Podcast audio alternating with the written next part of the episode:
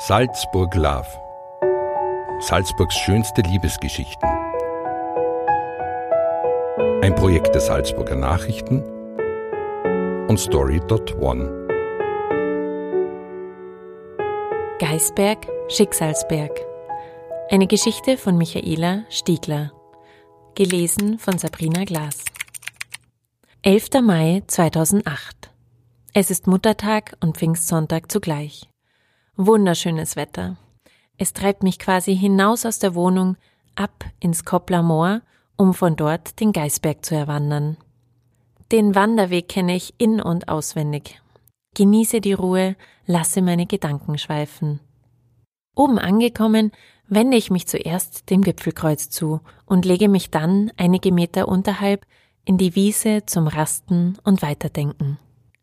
Schließlich wird mir langweilig. Also packe ich meine sieben Sachen, um zum Weststartplatz der Paraglider zu schauen. Meine Schritte lenken sich über den Kiesplatz des heutigen Kohlmeiers Geisbergspitz Richtung Startplatz.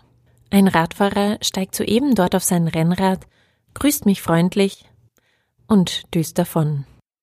Ich schaue ihm noch nach, ich stehe ebenfalls auf, um zu grüßen.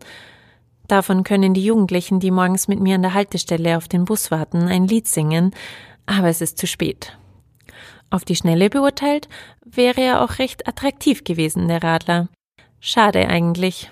Es herrscht Föhn, also keine Wetterlage für Paraglider. Hm, was nun?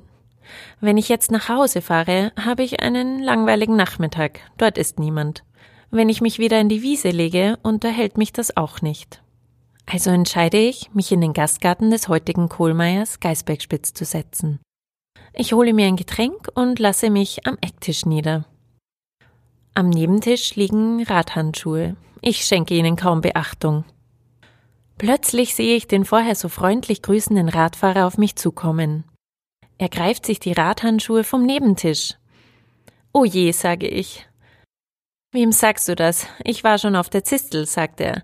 Erst da habe ich bemerkt, dass mir meine Radhandschuhe fehlen. Also bin ich zu Trainingszwecken nochmal raufgefahren, obwohl ich kurz überlegt habe, ob ich mir das für die alten Dinger überhaupt antun soll. Ich möchte aber demnächst beim Glocknerrennen mitfahren, erzählt er weiter. Also habe ich entschieden, dass es wohl keine schlechte Idee ist, nochmal raufzufahren. Aber jetzt habe ich mir erstmal etwas zu trinken verdient. Darf ich mich zu dir setzen? Und so lernte ich meinen Göttergatten kennen. Wir saßen stundenlang oben und trafen uns abends noch in der Salzburger Innenstadt im Peterskeller, um ein klein wenig später im Shamrock diesen wundervollen Tag ausklingen zu lassen. Dem Geisberg und den Radhandschuhen sei Dank. Jedes Jahr am 11. Mai nehmen wir uns frei und fahren, radeln oder gehen auf den Geisberg, sofern es uns irgendwie möglich ist. Die Radhandschuhe zieren übrigens samt Datum unsere Wand im Vorhaus. Und wir sind dem Schicksal dankbar und glücklich, dass es uns an diesem 11. Mai 2008 auf so wunderbar kitschige Weise zusammengeführt hat, dass es selbst Rosamunde Pilcher nicht hätte romantischer schreiben können.